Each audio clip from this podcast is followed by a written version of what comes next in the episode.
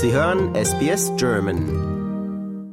Hallo, hier ist Wolfgang Müller von SBS Radio. Ich spreche mit Susanne Scheuter. Und sie ist eine Frau mit einem großen Herzen für verletzte Tiere. Susanne, wir haben früher mal miteinander gesprochen über verletzte Koalas. Jetzt hast du aber inzwischen dein Tätigkeitsfeld auf viel mehr Tiere ausgedehnt. Was machst du denn inzwischen? Mittlerweile kümmere ich mich um Kängurus, Wallabies, Possums, Gliders und eine meiner ganz wirklichen Lieblinge um Microbats und Flying Foxes, also die großen Flughunde. Und wo machst du das? Ich bin 20 Kilometer westlich von Port Macquarie, also mit North Coast, New South Wales. Und die Pflege der Tiere, das mache ich von zu Hause aus. Wie findest du zum Beispiel Kängurus? Sind das Überlebende von Verkehrsunfällen oder wie kommst du an die? Das ist die Mehrheit der Fälle, an die, die wir gerufen werden. Ähm, das sind meistens Leute ja, aus der Gegend, die finden oder sehen ein verletztes oder ein getötetes Tier am Straßenrand. Die rufen dann unsere Hotline-Nummer an, die ist 24 Stunden, sieben Tage die Woche ist die in Betrieb.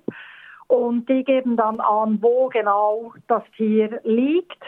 Und die Menschen, die die Telefone abnehmen, die versuchen dann Betreuer zu finden, die möglichst nah an diesem Unfallort sind und wir gehen dann hin und ja, sehen uns die Tiere an, checken den Beutel, wenn es um, sich um ein Muttertier handelt. Und so finden wir meistens dann die Joeys. Die sind dann noch im Beutel drin. Und je nachdem, wie die Mutter vom Auto erwischt wurde, bleiben die kleinen Joeys vielfach unverletzt. Und die kommen dann in Pflege. Du machst das ja sicher im Rahmen einer Organisation. Hier in Sydney ist mir zum Beispiel eine Organisation bekannt, die heißt Wires. Wie heißt ja. denn das bei euch? Unsere Organisation heißt FONA. Also der, der lange Name dazu ist For Australian Wildlife Needing Aid. Und das ist, wir sind aber ähnlich organisiert wie Wires, also ist absolut eine vergleichbare Organisation. Wenn du jetzt so einen Joey in so einem Beutel findest, der, der ist ja klitzeklein. Was machst du mit denen? Hm, die nehme ich, zu, die nehme ich mit nach Hause und die werden dann als erstes, die werden gewogen, die werden ausgemessen, durchgecheckt, ob nicht doch allenfalls irgendwo eine Verletzung zu finden ist. Dann werden die erst einmal auch wieder hydriert, weil in den meisten Fällen sind die etwas dehydriert, wenn die in die Pflege kommen. Und wir verpacken die dann in einen ja, mutterähnlichen Beutel. Und ähm, ja, von da an werden die aufgepäppelt, die werden gefüttert. Je nachdem, wenn sie wirklich sehr klein sind, dann sind das Fütterungen alle drei bis vier Stunden, Tag und Nacht, sieben Tage die Woche. Und dann je größer sie werden, dann gibt es auch weniger Fütterungen selbstverständlich. Man nimmt sie dann auch aus dem Beutel, man lässt sie, wir haben eine, ein spezielles Gehege dafür eingerichtet, wo sie dann lernen zu hüpfen, zu rennen. Also sie sind dann wirklich wie Kleinkinder und dann Teenager.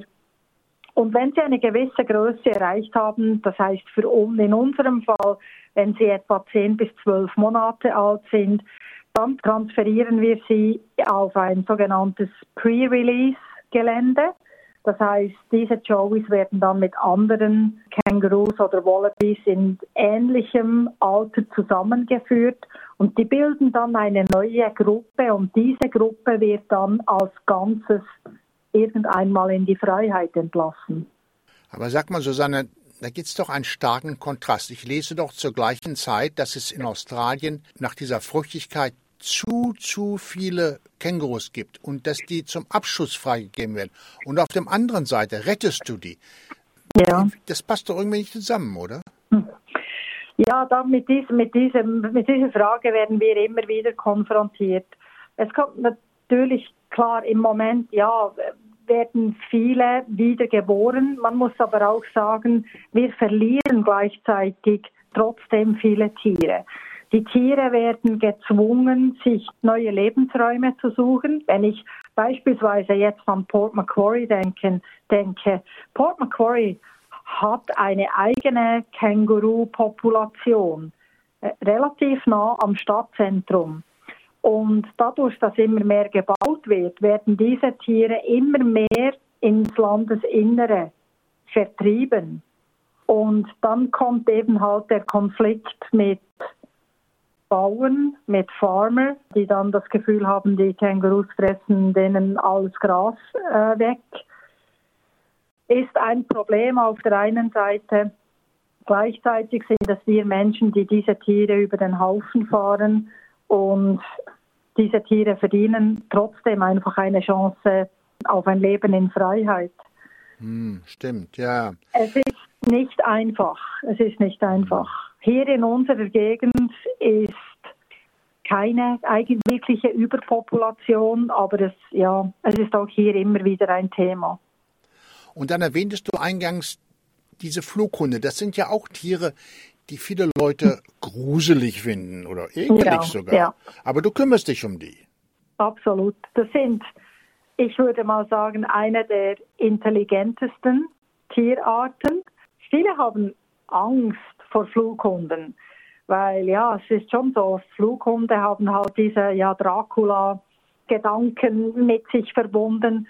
Wenn man aber mit den Menschen spricht und sie über die Bedeutung dieser Tiere aufklärt, dann passiert bei sehr vielen Menschen dieser Aha-Effekt.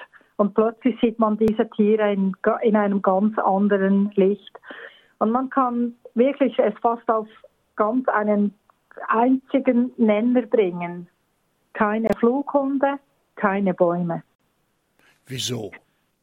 Flughunde sind für das Verbreiten ja, der Baumsamen verantwortlich. Wenn wir keine Flughunde haben, dann, dann gibt es keine frischen Bäume, keine neu wachsen keine neuen Bäume.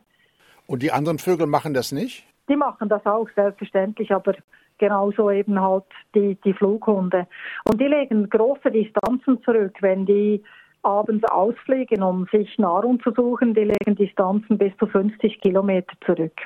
Ja, wir haben im Garten auch so ein paar von denen, die übernachten und die quieken dann immer so rum und schreien rum ja, ja. und der, und der ja, Hund steht da drunter und fletscht die Zähne. Also gemütlich ist das nicht. In welche Bäume kommen denn die in deinem Garten? Das ist so ein Gumtree. Mm. Flughunde sind, die fressen Blüten am liebsten. Natürlich eben halt, wenn die die Eukalyptusbäume blühen, dann, dann kommen eben die Flughunde. Mm, ja. Aber die mögen auch, die mögen auch Früchte. Mm. Und Leute, die Fruchtbäume in ihren Gärten haben, wie Orangen, Mandarinen, was auch immer, Pfirsiche, Aprikosen, Nektarinen, das zieht die Flughunde dann halt eben auch an, weil die, die, mögen, die mögen Früchte. Ach, die sind das. Ich dachte immer, es wären die Possum. Mhm. Ich habe so einen ja, Aprikosenbaum und ich denke immer, wo sind wir? Ich, ich habe immer nur den Kern auf, der, auf dem Rasen liegen und der, die Frucht ist weg. Das sind die Flughunde. Oh. Die, die, kommt, die kommen, ja. Je nachdem, wo du bist und ja, die mögen Früchte. Absolut. Und was sind das noch für Tiere, um die du dich kümmerst? Possums und Gliders. Sugar Glider, Feathered Hair Glider, die ganz kleinen. Das sind ganz niedliche Tiere, diese Glider.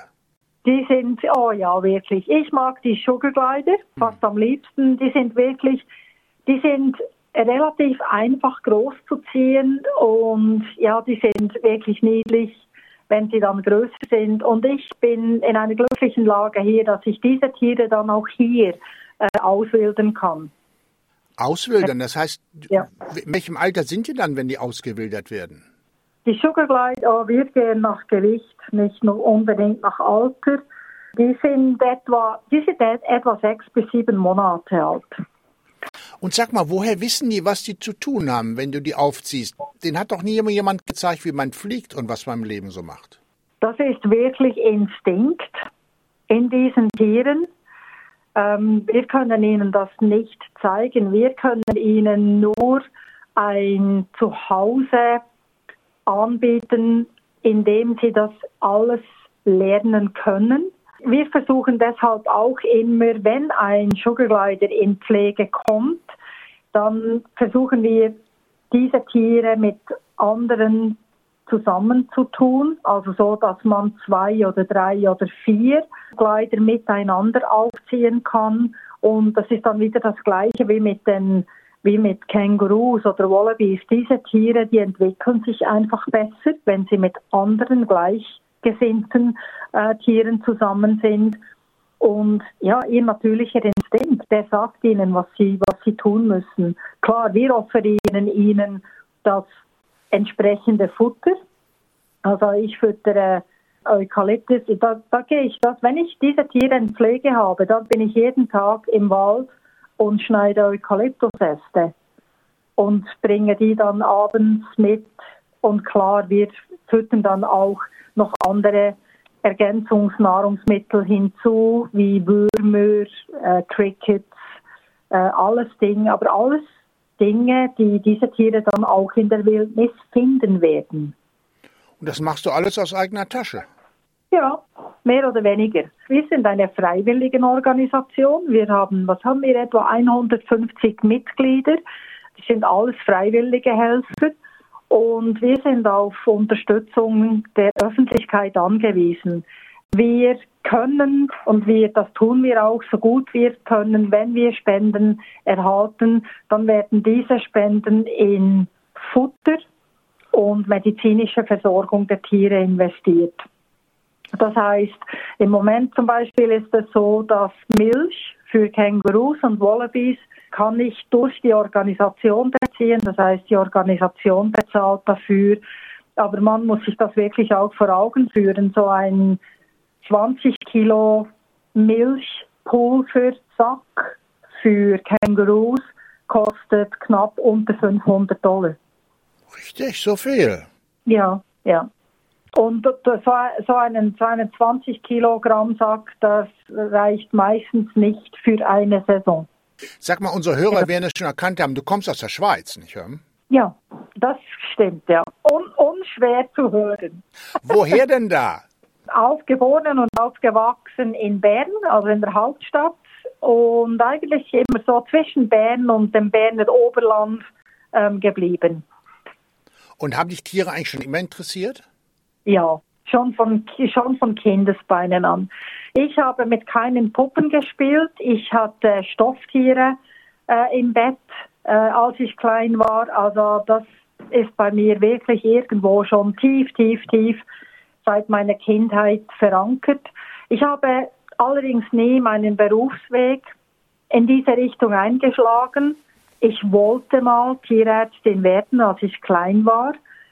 Aber dann, ja, habe ich einfach einen anderen Weg eingeschlagen, hatte mein eigenes Geschäft und ja, das habe ich eben verkauft und ich mache jetzt, wovon ich eigentlich immer geträumt habe. Hast du eigentlich viele Kollegen, die dich dabei begleiten, also die das auch machen? Durch die Organisation lernst du natürlich auch andere Pfleger kennen. Und ähm, ja, ich habe ein sehr gutes Netzwerk hier und man hilft auch einander. Also auch man manchmal, wenn man einen Tag oder zwei, drei Tage weggeht, wegfährt irgendwo hin, da hilft man und man kümmert sich um die Tiere eines anderen Pflegers oder so. Das funktioniert wirklich sehr gut miteinander. Sag mal, durch die Überflutung, die wir momentan in New South Wales und in anderen Teilen Australiens haben, leidet ja auch sicher die Tierwelt sehr. Sehr. Ähm, konkret jetzt hier in unserem Gebiet, wir sind im Moment diesmal nicht sehr stark betroffen davon. Wenn es Überschwemmungen gibt, gibt, dann sind das vielfach Kängurus, Wallabies, die irgendwo im Wasser enden oder stranden oder irgendwo in Sumpf stecken bleiben sozusagen. Mhm. Diesmal aber nicht wirklich. Aber ich habe gerade gestern mit einer Kollegin gesprochen, die lebt allerdings in Victoria, wo jetzt die, die starken Überschwemmungen sind. Und dort sind beispielsweise die Wombats im Moment sehr stark betroffen.